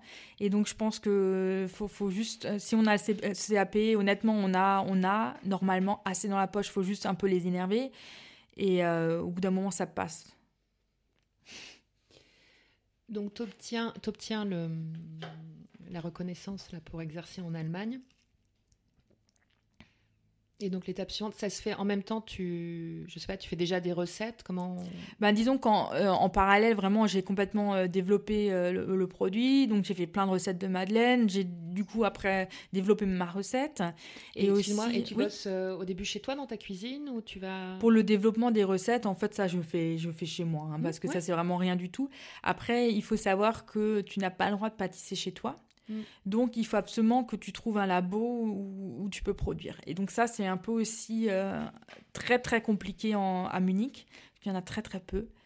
Parce qu'il y en a peu. Ouais, il y en a peu et, euh, et, ça coûte aussi, du coup, cher. Il y a vraiment dans le sud de Munich quelqu'un qui est vraiment spécialisé, qui a fait un labo comme ça. Parce que ce problème, c'est pas que pour ceux qui font de la pâtisserie, c'est aussi pour tous ceux qui ont des food trucks, qui sont aussi obligés de produire dans une, euh, dans une cuisine pro. Ils n'ont pas le droit de produire dans, dans, des cuisines qui sont pas. Euh, mais je crois que même pour les traiteurs aussi, C'est ça, oui, voilà. Tout ça, voilà. Donc tous ceux-là qui démarrent, ils ont cette problématique-là. Et donc il y a une seule personne dans le sud de Munich qui propose euh, ce genre de choses, mais du coup, elle est surbookée, c'est-à-dire que je pense qu'il y a à peu près trois ans de liste d'attente. D'accord, parce qu'en fait, ça se passe comment? Tu, tu, loues un spot régulier, c'est ça? Ouais. Et tu payes, je sais pas, à l'heure ou à la demi-journée? Exactement. Et donc, sinon, il faut chercher, faut chercher, faut chercher. Il y a des pâtissiers, des boulangers, il y a, il y a des cantines. Euh, parce qu'il y a peut-être des gens, justement, qui ont une cuisine professionnelle et qui peuvent la, la prêter. Oui. Sauf que c'est pas. C'est-à-dire qu'en ligne, j'ai quasiment rien trouvé. Donc là, c'est vraiment, il faut chercher soi-même, appeler les gens, euh, demander et avoir de la chance. Et donc. Euh, et donc, tu trouves comme ça par, je trouve comme réseau, enfin, en demandant autour de ça. toi En mhm. demandant autour de moi, je, je finis par pâtisser chez Courontrach. Je sais pas si tu connais, c'est aussi ils sont passés chez euh, des Relais l'année dernière parce qu'en fait c'est aussi un super concept. Ils font pâtisser des retraités. Et donc, euh, ils vendent des gâteaux dans tout Munich, euh, voilà. Et euh, ils ont du coup à Lime une grosse, une très grande production avec 12 fours, etc. Et du coup, comme ils ont des horaires aussi très réglés, comme ils font bosser des retraités, et ben du coup, là, ça donne l'opportunité chez eux de, de pouvoir sous-louer. Et donc là, ça se passe comment Tu vas euh, au début, je sais pas, une, demi-journée par semaine euh, En plus, est-ce que tu utilisais 12 fours ou tu travailles juste à un endroit puis tu partages avec d'autres euh, Non, tu es tout seul. Donc, tu peux vraiment utiliser tous les fours. Donc, moi, ça me permet, en fait, en une journée, de produire entre 400 et 600 madeleines. Donc, toute seule Toute seule, oui. Donc, ça, ça, quand même... Et du coup, c'est cette obligation-là qui me fait trouver ma cible donc j'ai besoin de faire du volume et à des, des, euh, des, des moments toujours donnés. Donc j'ai besoin d'avoir des contrats qui sont assez gros. Et du coup, c'est ça qui me, qui me fait lancer dans le B2B. Oui, parce que alors au début, tu dis je vais faire des madeleines. Ouais. Mais la cible, c'est pas encore. Enfin, tu testes le produit et tout, mais c'est pas encore clair, pas clair. dans ta tête. Et c'est vraiment mm. ce problème qui me fait euh, vraiment cibler euh, sur des, des, gros contrats. Et les gros contrats, tu les as avec les entreprises, en fait. Et donc, as, là, tu as un spot régulier, voilà. c'est ça? Ouais et où tu fais tes commandes. Donc, euh, l'idée B2B, elle te vient à ce moment-là. Et donc, après, le next step, bah, j'imagine, c'est d'aller chercher euh, des entreprises ou de les faire connaître. Et donc là, comment, comment ça se passe? Comment tu ben, Du coup, euh, il faut vraiment créer son réseau. Donc, ça, c'est un peu ce que j'ai fait parce que l'idée, c'est quand même de démarrer sans un sou. Hein, donc, j'ai mm. pas pris de prêt, j'ai rien. Enfin, voilà. C'est de l'investissement totalement personnel. Oui, oui, voilà, oui, voilà, l'argent personnel. Mais du coup, j'essaie vraiment de, au départ d'évoluer vraiment organiquement. Et du coup, euh, je vais beaucoup à des rencontres de réseau. Donc, tu as énormément de choses à Munich, euh, des, des, groupes d'entrepreneurs où tu peux te présenter, pitcher que ce soit le, enfin, le BNI, ça, on connaît beaucoup, hein, donc ça c'est Business Network International, où là tu peux te faire inviter et du coup parler cinq minutes de mhm. ton projet. Euh, tu as des réseaux pour les femmes énormément à Munich, le VDU. Il y a aussi pour les, pour les mamans, Momworks. Euh, il y a, euh, Do Walk You Love. Il y, en a, y en a vraiment. Tu pourrais passer ta vie à aller dans les réseaux si tu voulais à Munich. Au début, c'est vraiment euh, c'est compliqué. Honnêtement, c'est compliqué parce qu'il faut vraiment toquer à toutes les portes. en fait, tu sais jamais quelle porte va s'ouvrir C'est-à-dire que tu vas peut-être te mettre en objectif, ok, je vais absolument avoir cette entreprise-là et ça va jamais fonctionner. Et finalement, tu as une autre entreprise qui va, qui va venir comme ça. Enfin, moi, j'ai eu par exemple une grosse Steuergesellschaft qui a juste une nana qui bossait à l'intérieur, qui était sur Facebook et qui avait un poste, tu vois. Donc des fois, tu sais, tu sais, des, des, fois il faut rien et des fois c'est vraiment compliqué, quoi. Et alors, pour revenir au début, tu as parce que là, j'ai vu qu'il y a plusieurs recettes de madeleine. Au mhm. début, tu as juste la madeleine traditionnelle Non, déjà non, non, dès le départ. Euh, dès le départ, j'ai les sortes. Euh, au début, j'en avais même beaucoup plus que maintenant. Mais au bout d'un moment, il fallait quand même un peu chercher du focus. Et euh, donc, j'en fais toujours maintenant cinq. Donc, quatre qui changent et une traditionnelle, en gros. La traditionnelle, c'est la, elle a un goût particulier ou c'est la madeleine, on va dire, telle qu'on la, Alors, connaît telle qu'on la connaît, c'est soit citron ou vanille. Et du coup, moi, je fais orange. ok. Et donc là, les quatre autres, en fait, tu changes les goûts euh, régulièrement oui. en fonction des saisons Saison, envie. Tu peux nous dire par exemple qu'est-ce que tu as en ce moment? En ce moment, j'ai euh, citron pavot, j'ai lavande, euh, j'ai noix de coco et menthe chocolat. Ça donne envie. et ça, ça va rester pour, pour les fêtes ou tu vas changer Pour les, fêtes, là, j'ai une nouvelle sorte qui est un peu plus orientale et qui a justement un peu de des épices vraiment qui font mhm. penser à Noël, donc euh, qui est avec euh, beaucoup de euh, d'anis, de clous de girofle et du sésame en gros, donc la tangée. Super. Là, tu te dis, tu fais des, des packs de 2, 4, donc j'imagine aussi que, que, ton packaging, c'est c'est super important parce que c'est portionné. Donc, bah, ça, j'aimerais bien que tu me dises comment, comment tu mets ça mhm. en place. Et après, euh, l'autre chose aussi, c'est que les, les, madeleines sont personnalisées. Quoi. Ça veut dire que sur le packaging, mais je crois que tu as aussi un, un, macaron, quelque chose sur la madeleine où j'ai mal vu. Euh, tu peux aussi, oui. oui. Non, c'est bah, vraiment ça. Ouais. je te laisse nous mhm. parler du, packaging. et puis après de la personnalisation. Comment, comment tu. Alors, le packaging, c'est vraiment euh, ce qui fait vendre, en gros. Donc, faut pas le négliger du tout. Et. Et en fait, comme je me déplace dans, dans le monde un peu euh, des entreprises, en fait, ce que je cherche les entreprises, c'est vraiment des, des, des, cadeaux extrêmement personnalisés, qui les incarnent complètement de A à Z. Et du coup, le service que je propose, c'est d'avoir une boîte à ton image, donc avec ton logo, avec tes couleurs. Enfin, c'est complètement du, dans le moindre détail jusqu'à le petit autocollant sur la madeleine, tout est vraiment avec ton logo. Et donc, ça veut dire que chaque boîte est différente, c'est-à-dire que j'ai pas forcément de, de propre euh, boîte. C'est vraiment chaque client reçoit son produit à lui. Et c'est pour ça que je suis plus pour euh, les entreprises que pour le privé, parce que le privé, il a moins besoin de cette euh, individualisation à 100%.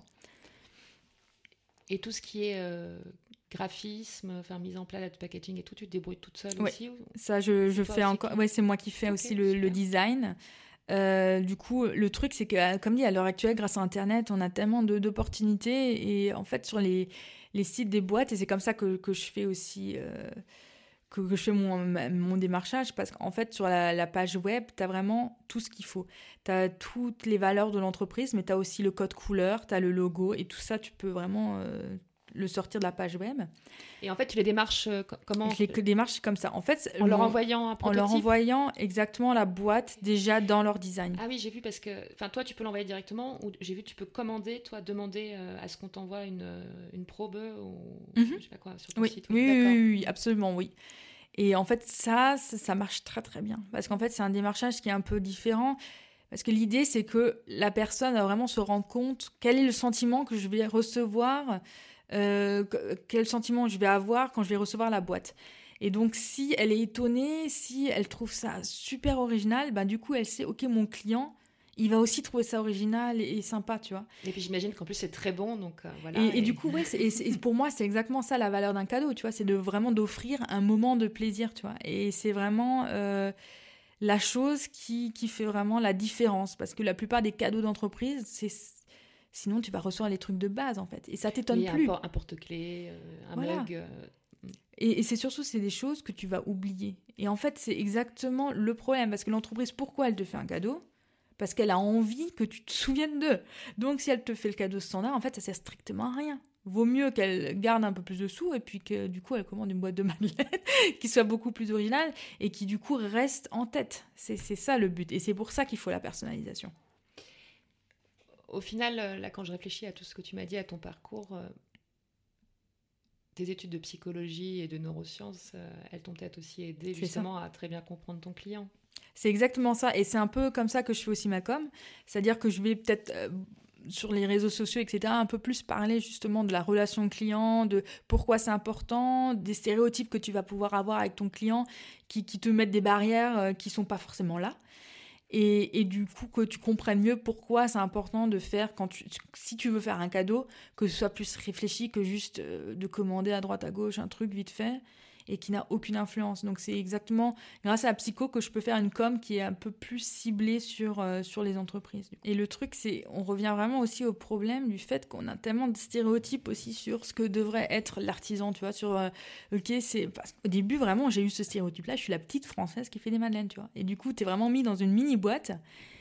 Et, c'est ça aussi qui m'a fait réagir, dire non, en fait, le projet, il est beaucoup plus gros que ça. En fait, c'est vraiment quelque chose qui va révolutionner le monde, euh, le monde du cadeau d'entreprise et qui peut-être pourra aussi révolutionner l'artisanat, tu vois. Donc on, est, on peut changer la dimension, on n'est pas obligé de, rester ancré dans, dans, dans, ces petites boîtes où on nous met dedans, quoi. Non, et puis je pense que ça s'inscrit aussi dans un mouvement où là on a tout dématérialisé, mais tu vois qu'en ce moment les, les, gens sont en train de, de, retourner vers le bio, vers la mhm, terre, vers des choses fait main, et là-dedans, enfin, tu t'inscris euh, complètement dans la démarche. Donc tu te, tu te lances, si je dis pas de bêtises, euh, il y a à peu près un an et demi, mhm. c'est ça, tu crées la société. Euh, qu'est-ce qui se passe là pendant un an et demi? Ça, ça, évolue petit à petit, y a, ça se passe par, comment dire, par palier ça évolue petit à petit et surtout, faut vraiment. Euh, enfin, je trouve que surtout, c'est l'idée qui évolue, tu vois. Et en fait, c'est quand tu, te confrontes au marché que ton produit, il va vraiment euh, se modeler. Et tu, tu regardes où tu as des difficultés. Quand tu vois la difficulté, tu, t'améliores ton produit. Et c'est exactement ce qui s'est passé.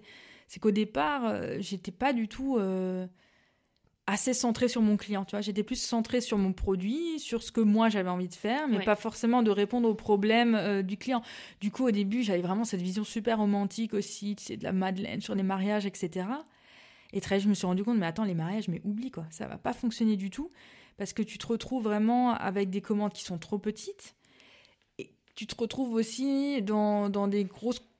Ça devient très compliqué aussi la relation client, etc. Parce que avec euh, des mariés. une grosse part émotionnelle. Et... Grosse part émotionnelle, et du coup, c'est normal, mais du coup, pour une petite commande de, de 60 manettes, tu vas avoir 20 mails. donc, voilà, les gens, ils et donc, tu te rends compte que c'est pas. Toute seule, c'est pas faisable. Donc, tu vois, comme ça, je, je cible de plus en plus, euh, ok, que, où est-ce qu'il faut que j'aille et surtout mon produit. Et du coup, le produit, il y a des problèmes qu'il faut résoudre. ce que j'allais dire, j'imagine qu'après, euh, donc là, tu es obligé de produire en grande quantité d'un coup. Est-ce alors est-ce que tu produis en avance ou pas? Après combien de temps ça se conserve j'imagine? Et c'est un emballage individuel. Voilà. Tu mets le doigt sur le problème. En fait, euh, ce que ce que je véhicule, c'est aussi le sang conservateur. Enfin, la madeleine traditionnelle, comme on devrait la faire, et sans, sans chimie, sans choses qu'on rajoute. juste... tu la ferais chez toi. Voilà, c'est ça.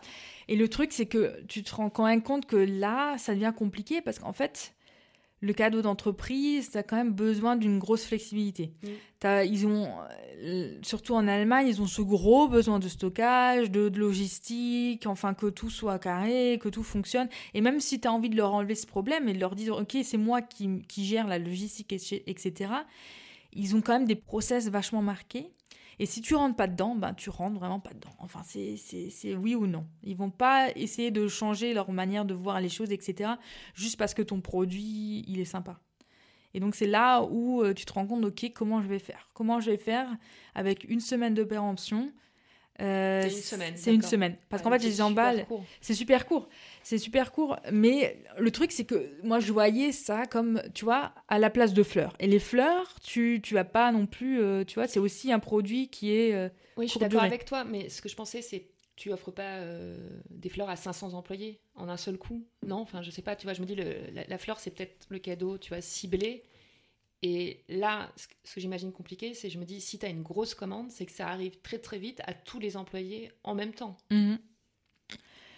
Au niveau de la production, tu...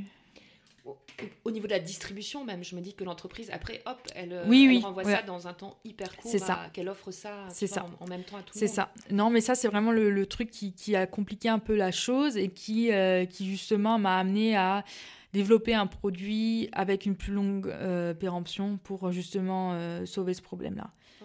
Donc euh, en fait, ce que j'ai fait, c'est que j'ai pris exactement les mêmes ingrédients et que j'ai créé un, biscuit personnalisable en fait à la place. Et du coup là, tu es sur une péremption de deux mois. Et donc pour tous ceux qui ont ce problème-là, j'ai un produit qui est adapté à, ce besoin-là. Et donc la Madeleine, c'est vraiment plus pour tout ce qui est event, tu vois. Tu as, une, mm. la soirée de Noël, ou tu, vois, ou même pour les speakers, tu vois, j'ai eu un, j'étais à un, congrès euh, de neurosciences et là c'est pareil, tous les speakers ont reçu une boîte à la place des fleurs, tu vois, ce genre de choses. Là, ça fonctionne. Mais euh, pour euh, stocker et distribuer sur plusieurs semaines, non, non, là ça fonctionne pas. donc c'est ça le truc, c'est qu'il faut aussi se poser des questions. J'aurais pu aussi dire, ok, donc du coup j'utilise des conservateurs et du coup j'ai plus de problème. Mais c'est pas... Bah, tu perdais le, le cœur. C'est ça, mm. c'est ça. Et je perdais de la valeur pour moi. Et c'est pas, c'est pas, pour moi, c'est pas le cadeau que j'avais envie de faire. Et, et, du coup, enfin, faut trouver des solutions. C'est ça. Et c'est pour ça que quand tu crées l'entreprise, tu peux jamais être sûr à 100% que le produit avec lequel tu as démarré, ce sera exactement le produit avec lequel tu finiras. Tu vois, il faut voir euh, où est la cible et ce qu'elle a besoin.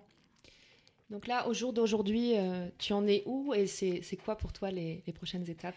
Alors là, j'en suis vraiment euh, au moment clé de, de passer à l'étape supérieure. C'est-à-dire que là, l'histoire d'être seule, etc., ça fonctionne plus. Il faut vraiment que je passe à la vitesse supérieure et vraiment de rendre le projet beaucoup plus gros. Et donc, euh, il y, a, plusieurs choses qui se passent en parallèle, c'est-à-dire que le, le projet, il est en train de se monter aussi en France, à Strasbourg. en parallèle. Et, euh, là, c'est marrant. Finalement, y retourner à un moment donné.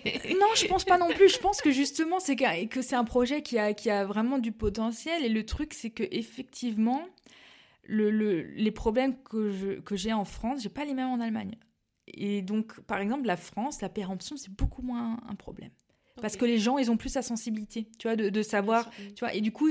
D'acheter du frais, peut-être. C'est ça. Et du coup, on n'a pas du tout ce, même feedback-là, tu vois, du, fait que, que ça peut pas fonctionner à cause de la péremption, etc. Non, pour le moment, on n'a jamais eu cet argument-là, tu vois. Et, euh, et, du coup, je pense que le projet il va aussi euh, fleurir beaucoup plus au niveau de la Madeleine en France. Et au niveau de l'Allemagne, on va plus être sur le biscuit euh, parce que ça fonctionne plus. Donc là, au jour d'aujourd'hui, tu as, une antenne en, France, c'est ça? C'est ça, elle démarre. Elle démarre. On est en, création là. Et euh, en fait, le projet va être euh, dans la construction de l'entreprise, ça va être la même chose en France et en Allemagne, c'est-à-dire que on travaille avec euh, des petits boulangers, avec des pâtissières à leur compte, hein, qui ont aussi fait le, le CAP en France et qui ont des petits cafés, etc. Et qui sont vraiment pas contre un peu tu vois, d'avoir des contrats un peu plus réguliers et qui justement euh, stabilisent un peu leur boîte parce que c'est quand même des, des, métiers vachement saisonniers. Hein, donc euh, tout ce qui est autour des fêtes, ça fonctionne vachement et après autour, ça devient compliqué.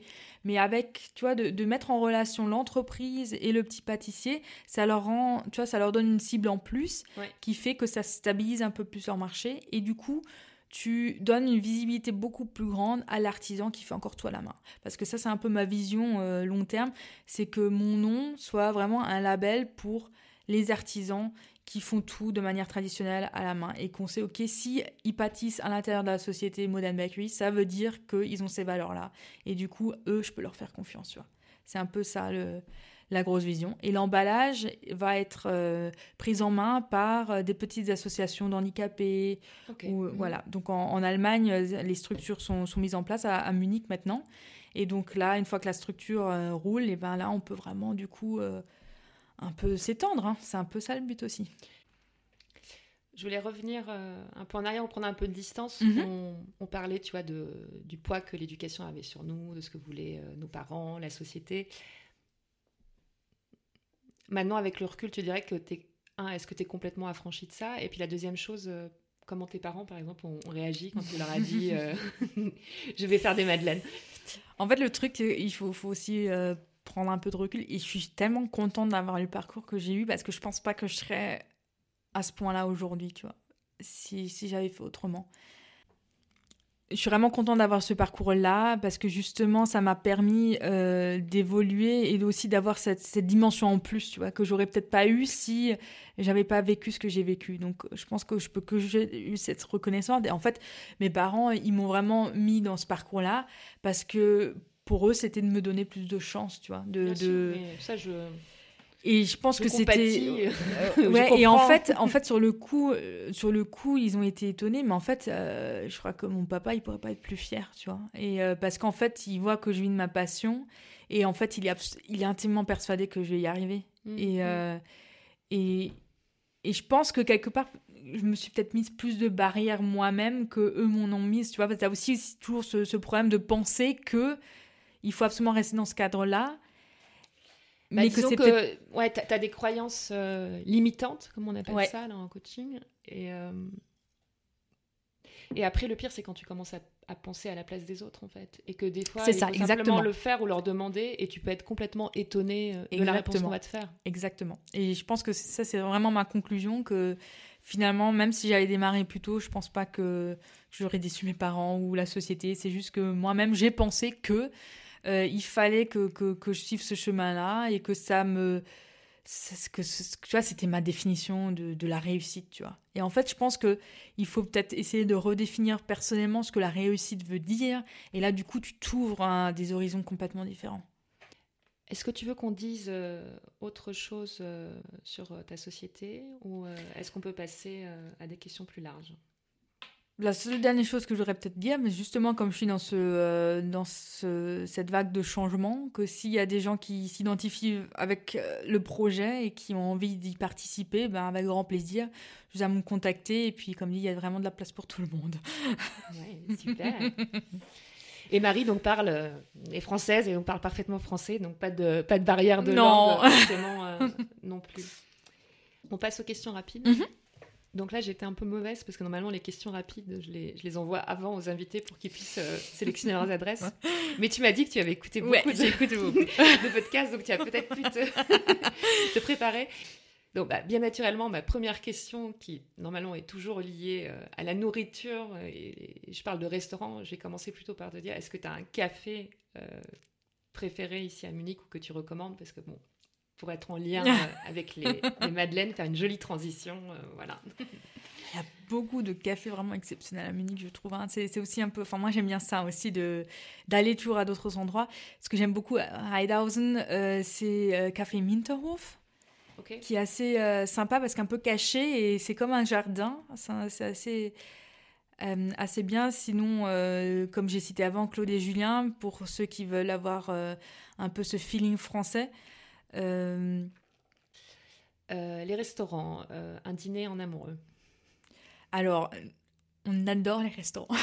on pourrait sortir au restaurant. Maintenant, c'est compliqué avec Ella. Mais effectivement, on a testé beaucoup, beaucoup de choses. Il y a énormément de restaurants français exceptionnels à Munich, faut dire.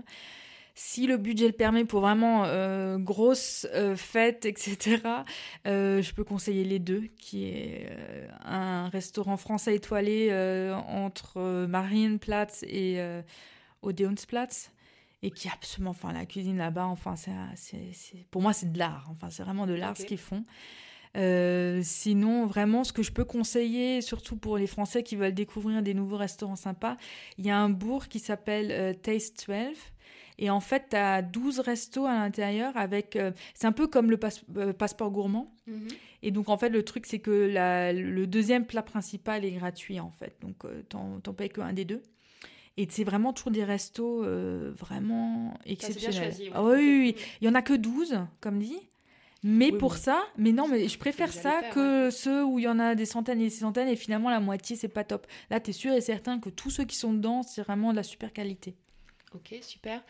Et euh, là, plus pour, on va dire, ça peut être un déjeuner aussi ou un dîner euh, entre amis, si on veut quelque chose de moins, moins gastronomique, plus, plus bon marché. Alors j'aime bien aussi tous les restos africains qu'il y a, à Munich. Il y en a un qui est sympa parce que super, enfin vraiment traditionnel, euh, qui s'appelle D Afrique. Et là, c'est, tu vois, ces grandes crêpes où, as, où tout le monde partage avec mhm. toutes les sauces dessus. Ça, je trouve ça sympa. J'aime bien découvrir d'autres cultures aussi euh, au niveau alimentaire. Et, euh, et si on veut manger, euh, alors c'est la question, si tu as de la visite et les gens disent on veut manger local, bavarois, tu les, tu les emmènes où? Ah, ça c'est marrant, c'était une découverte la semaine dernière. j'ai eu de la visite et par hasard, comme c'était blindé à cause de l'Oktoberfest, on a fini chez, à Platzel, chez Ainger, parce qu'au Hofbrauhaus, il n'y avait pas de place. Et franchement, j'étais enfin, j'étais super étonnée, c'était vraiment exceptionnel. Enfin, vraiment aussi dans l'ambiance euh, bavaroise mais moderne et même la cuisine, honnêtement, enfin vraiment au top. Alors, je peux vraiment conseiller ça si vous avez de la visite pour avoir des choses traditionnelles mais de super bonne qualité. Super. Euh, donc maintenant, on passe à la, à la nuit, un bar, ou des bars, un bar sympa pour aller boire un verre. Même si maintenant, euh, je sais qu'avec les enfants, oui, c'est plus, compliqué. Non, mais, justement, tu vois, quand tu étais en, Erasmus, au Max Planck. Alors là où on allait tout le temps, maintenant c'est plus là, euh, mais ce qui a remplacé, c'est aussi top, c'était le Corso euh, à Glockenbach, qui avait des cocktails exceptionnels. Et en fait, le, barman, il est resté. Et donc les cocktails sont encore et toujours exceptionnels. Et maintenant, c'est le Drunken Dragon Bar, je crois que ça s'appelle. En fait, c'est une cuisine qui est plus euh, asiatique, où tu as des dumplings et tout, mais les cocktails, c'est absolument exceptionnel. Euh, c'est Glockenbach, ça. C'est l'ancien Corso. Ouais, je vois. Ouais, vrai que euh, ok, la question que je pose aussi, c'est donc là, on est dans Munich, un endroit, mais là, en plus, comme toi, tu es, on va dire, là depuis longtemps, un endroit à l'extérieur, peut-être un, peu, un peu original ou qu'on n'a pas encore cité dans, dans, les podcasts, tu vois, si tu veux sortir à l'extérieur de Munich lac, montagne, euh, campagne, euh, je ne sais quoi, bah, ferme. à l'extérieur, c'est vrai que, que, nous, du coup, comme on est euh, plus du côté de Starnberg maintenant, on, enfin, on y a aussi souvent, c'est vrai que, que, le lac est aussi absolument exceptionnel. Et quand on a de la visite, c'est vrai que j'ai plus tendance à aller au Chiemsee, par exemple, parce que je trouve ça quand même assez sympa avec... Puis Starnberg, c'est vite quand même très, très plein. Oui, bah là, c'est clair que surtout en été, enfin, c'est vraiment là où il y a tout le monde. Mm. Mais qui me disait c'est aussi super touristique, mais c'est vrai que de pouvoir faire le tour en bateau, d'aller voir le château et tout, c'est vrai que ça plaît à chaque fois. Hein. Oui, ouais, je pense aussi. Est-ce qu'il y a des, euh, des médias, ça peut être des journaux, des, des blogs, euh, des réseaux sociaux que, que tu suis pour, euh, pour te tenir un peu au courant voilà, de, de ce qui se passe de ce qui se passe à Munich ou d'avoir des idées de sortie ah, c'est vrai que la plupart du temps, quand on veut sortir, on est plus vraiment sur, sur, euh, sur München.de. Tu as vraiment toutes les Veranstaltungen, enfin toutes mhm. les sorties qu'il y a à faire, etc. Et c'est vrai qu'il y a quand même pas mal de choses. Euh, sinon, c'est vrai que du coup, j'ai plus tendance aussi à demander à, à mes amis profs parce que du coup du magasin où j'habitais il y a énormément de mamans et, euh, mhm. euh, du magasin où je travaillais il y avait énormément de mamans et, euh, c'est vrai qu'elles elles ont toujours les bons plans elles savent toujours ce qui se passe où et où les enfants peuvent bien s'amuser et tout. Donc c'est vrai que j'ai plus tendance à, à écouter les conseils ouais, le bouche à oreille. C'est vrai que je lis pas tellement au quotidien et justement, une question que je vais te poser, un, un bon plan avec, avec les enfants, pour occuper les enfants? Tu connais déjà la Räuberhöhle qui est, euh, Elle a ouverte il y a quelques mois et en fait c'est directement à Isatan. Et en fait, c'est un, un s'il fait mauvais, c'est vraiment le bon plan parce qu'en fait, c'est une sorte de parc de jeux intérieur pour les enfants. Et euh, ils ont aussi un café à l'intérieur pour les parents et puis même des, des sièges de massage. Mais pour les enfants, c'est le top. Hein. Tu sais, c'est des trucs euh, à balles, etc. Enfin, ils peuvent passer vraiment. Sinon, parce que celui-là, il a été cité souvent le, aussi le, le Biergarten à Wienerplatz. Mhm. Au fait, la, ben, la brasserie euh, adjacente, ils ont une garderie pour enfants quasiment, je crois, tous les après-midi. Et c'est vraiment super, du coup, tu peux vraiment boire ta bière tranquillement. Mm. et ils ont vraiment une, enfin, vraiment une vraie garderie avec euh, et tout. Et, euh, et c'est vraiment super. Hein. Enfin, ça, c'est vraiment le bon plan. Oui, c'est le Polana, euh, ah, comment il s'appelle Mais je vais regarder. Oui, Parce qu'en fait, on est allé une fois en disant on va utiliser ça, mais ils étaient en rénovation là, il y a 6 ou 8 mois. Donc tout était fermé. Mais Là, c'est ouvert. c'est à nouveau ouvert, très bien. Bon plan. Quel conseil Alors, euh, on va même le faire en deux parties. Alors, quel conseil pour, euh, tu pourrais donner à quelqu'un qui arrive euh, en, Allemagne, à Munich, pour, euh, pour s'intégrer déjà dans la ville? Et puis après, je te poserai une autre question par rapport à l'entrepreneuriat. Bah, le truc, c'est qu'il ne faut pas s'isoler. Hein. Il faut vraiment, enfin au début, il faut vraiment un peu se faire euh, violence et vraiment euh, chercher où est-ce qu'on peut rencontrer des gens. Et comme dit, je conseille vraiment pour les Français, de ces, groupes de, Français à l'étranger qui ont toujours des Stammtisch où tu peux euh, aller et tu vas rencontrer des gens. Et c'est vraiment une rencontre qui en conditionne une autre, etc. Et c'est vraiment aussi euh, tout ce qui est événement, que ce soit les Tollwood, les choses comme ça. Enfin, pour On vraiment rencontrer son mari. Même rencontrer son mari. Non, mais des fois, faut, faut sortir. Faut sortir. C'est là où vraiment tu vas rencontrer des gens, euh, créer ton cercle d'amis. Et dès que tu as ton cercle, en fait, ça roule. Hein. C'est ça qu'il faut créer. Bien sûr. Et je pense que ça change toute l'expérience. Exactement. Pour moi, il y a, y a, deux choses. Et euh, c'est pour ça on en parlait tout à l'heure quand je disais pourquoi je veux pas juste faire du coaching ou juste faire de la relocation parce que je pense qu'il y a, déjà un aspect enfin, où tu vis. Où tu vis, ça va permettre de te rencontrer aussi des gens qui vont faire que tu te sens bien. Et puis après, tu as la dernière étape, c'est euh, bah, trouver ta, raison de vivre. Et puis généralement, ça passe quand même par euh, soit une activité, même s'il y a une charité ou quelque chose, soit par euh, avoir un job qui te plaît. Et donc là, c'était ma question, oui, alors, et ton conseil justement pour, pour se lancer ou justement pour, passer au-delà de, des, des, peurs ou des angoisses limitantes qu'on a, est-ce que tu as quelque chose à partager à ce sujet? Je pense qu'il faut vraiment mettre euh, le doigt sur quelle est la peur, tu vois, de vraiment écrire noir sur blanc de quoi tu as peur. Et une fois que tu sais ce que c'est, c'est beaucoup plus simple euh, de trouver des solutions. C'est-à-dire que, enfin, moi, je suis quand même, enfin, j'ai besoin de sécurité. Du coup, c'est vrai que de savoir que, bon, au départ, je fais un, mi-temps pour avoir ma, plus ma sécurité financière, ça, ça me rassure. Du coup, j'y vais faut, faut, se rassurer, c'est tout. Et, une fois qu'on a le sentiment c'est bon, et de vraiment se lancer. Et finalement, de toujours se poser la question qu'est-ce c'est quoi le pire qui pourrait se passer? Et là, on se rend compte qu'en fait, il n'y a, pas grand-chose, en fait. Et jamais ça se réalisera, le pire. Non, non, et justement, euh, là, je trouvais, enfin, c'est deux conseils là, que je voulais partager. C'est ça, c'est à chaque fois de se dire mais si ça marche pas, mhm. qu'est-ce qui va se passer au pire?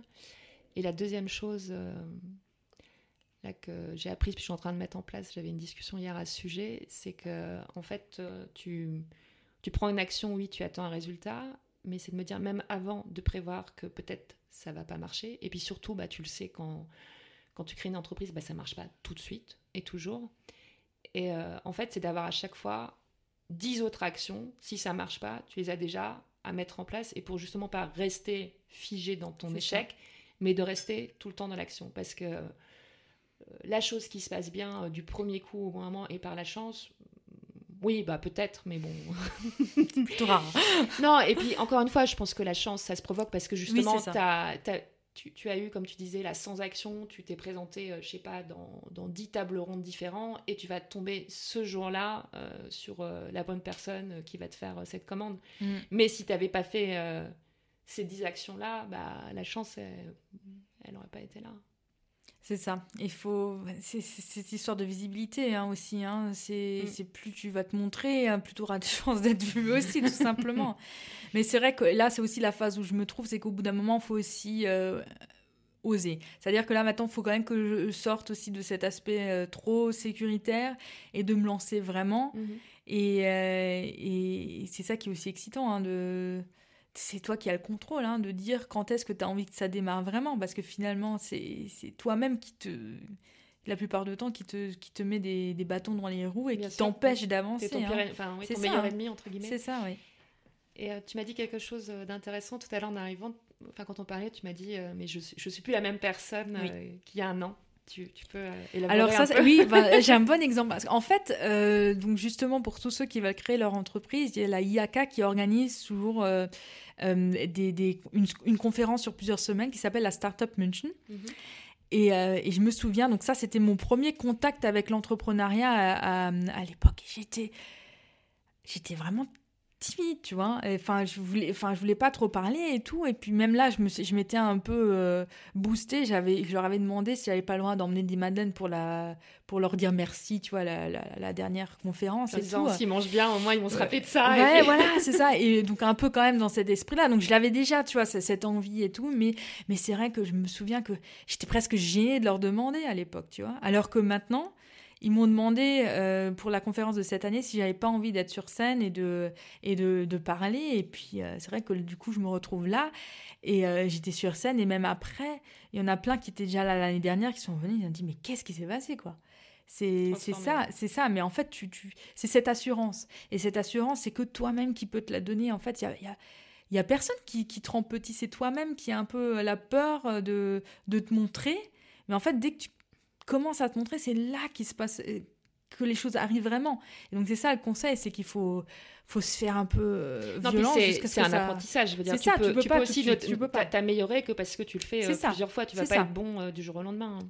c'est ça et se donner des objectifs parce que par exemple cette année je m'étais mis quand même comme objectif ok je veux trois fois être sur scène et présenter le projet vraiment devant une grande audience Et c'est vrai que la, première fois, c'est arrivé genre en juin, donc j'avais déjà la moitié de l'année, c'était rien passé. Et finalement, après, ça s'enchaîne. Parce qu'une fois que tu es une fois sur scène, après, tu, vas avoir moins peur de demander d'être sur une autre scène. Et en plus, tu as quelque chose à montrer. Et après, la troisième, c'est eux qui viennent te voir, tu vois, ils te mm, demandent mm. si tu veux pas. Donc, c'est ça bah, aussi. Ça hein. amorce, oui. C'est ça, ça amorce. Mais c'est toujours toi qui, qui met le pied de départ. C'est personne qui, va venir, euh, qui va venir te poser sur scène. C'est toi qui, au début, dois vraiment bouger le truc et, euh, et y aller, quoi. Euh, des événements de, prévus là dans, dans, les mois qui viennent? J'imagine que tu vas préparer, tu vas avoir beaucoup de Là, là, c'est ça, c'est la commande. C'est, ça, ça va être l'hiver là, ça va être la commande des fêtes. Donc, c'est vrai que je me prépare plus aussi dans les structures, etc. Que justement tous ceux qui vont pâtisser avec moi et tout soient vraiment au clair sur, euh, sur ces choses-là. Et là, ce qui va plus démarrer, c'est euh, vraiment la France. Quoi. Donc euh, là, on est vraiment... à la fin novembre, on va à Strasbourg, il y a aussi une rencontre d'entrepreneurs. Là, on va, on va vraiment montrer le projet pour la première fois et, de vraiment pour qu'au début janvier de l'année prochaine, que le projet en France, que l'entreprise soit vraiment créée et que là, on, on commence aussi à développer massivement. Donc ça va plus être ça. Bah, je mettrai de toute façon sur le site euh, tous, tes, mhm. tes, contacts pour, euh, pour les gens euh, qui sont intéressés. J'ai toujours, je finis toujours par plus ou moins par cette question. Ah non, alors attends, il y en a deux, je suis bête. il y a encore deux questions. Donc, avant-dernière question. Le, le podcast s'appelle Dessine-moi Munich. donc, je te laisse voilà, un crayon, un pinceau, des mots et Comment tu décrirais ton, ton Munich à toi? Alors dire, c'est quand même une des villes avec la plus grande qualité de vie après Vienne. non, mais c'est ça, mais, mais je pense que tout le monde l'a dit hein, jusqu'à présent, c'est vraiment, c'est tranquille. C'est-à-dire que tu as la paix, que, que tu vraiment, as une vie paisible et agréable voilà, c'est un grand village. Hein. Enfin, tout le monde le dit, mais c'est vraiment vrai. Hein. Enfin, il va jamais rien se passer. Tu vas oublier quelque chose euh, dans un S-Bahn, tu vas le récupérer. Enfin, c'est carrément incroyable. Non, c'est vraiment mm, ça. La qualité de vie et ce vert, quoi. Hein. Vraiment, ce, parc énorme en plein milieu de la ville. Et donc, enfin, la, dernière question. et donc, euh, demain, si tu devais partir, qu'est-ce qui te manquerait le plus? Je pense que c'est vraiment. Euh, ouais, c'est ce cercle d'amis, ces proches que, qui depuis, enfin depuis, enfin il y a vraiment des gens que je connais depuis que je suis arrivée ici et euh, c'est devenu une famille, donc c'est sûr qu'on quitte pas sa famille comme ça. Hein. Est-ce que tu veux rajouter euh, quelque chose? On pourra refaire une suite dans, dans six mois ou dans ah un an, si tu veux, pour, pour, parler de la suite. De ce qui s'est passé, oui, en, en, France et de voir comment cela a évolué. Bah écoute, je te, je te remercie Marie et puis euh, à très vite. Merci à toi. Rebonjour ou bonsoir, selon l'heure où vous m'écoutez. J'espère que cet épisode vous a plu. Merci du fond du cœur à Marie pour sa générosité et son peps. Je lui souhaite tout le succès qu'elle mérite. Pour la contacter et commander des madeleines, vous trouverez tous les détails sur mon site et dans le résumé de cet épisode. Pensez également à noter le podcast en laissant un joli commentaire et 5 étoiles sur votre appli préférée.